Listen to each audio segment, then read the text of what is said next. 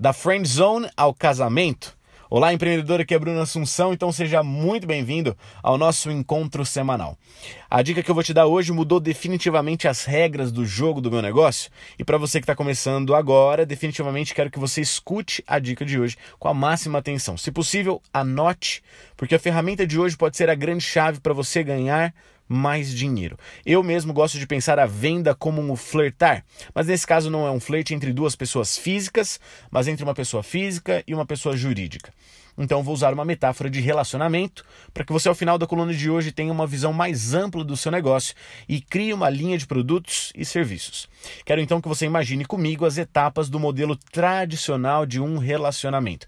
Você encontra a pessoa, faz amizade, começa a sair junto, namora, noiva e casa.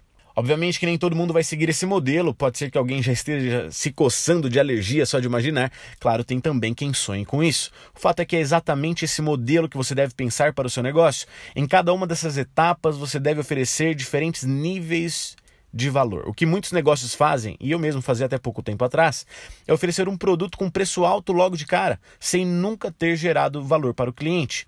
É como pedir para namorar alguém que você nunca viu.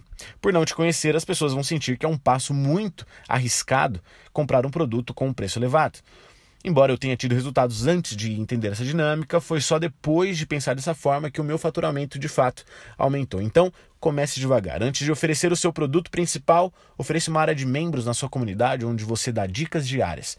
Pode ser um grupo de WhatsApp, no Facebook ou no Instagram esse é o primeiro passo na jornada de relacionamento com o cliente. Então, à medida que o seu cliente vai te conhecendo melhor, ele vai ganhando confiança e intimidade com você.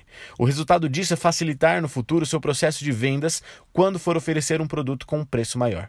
Você deve oferecer muito valor para que alguém saia da friend zone e se torne seu namorado e quiçá chegue um dia a ser a, a um casamento.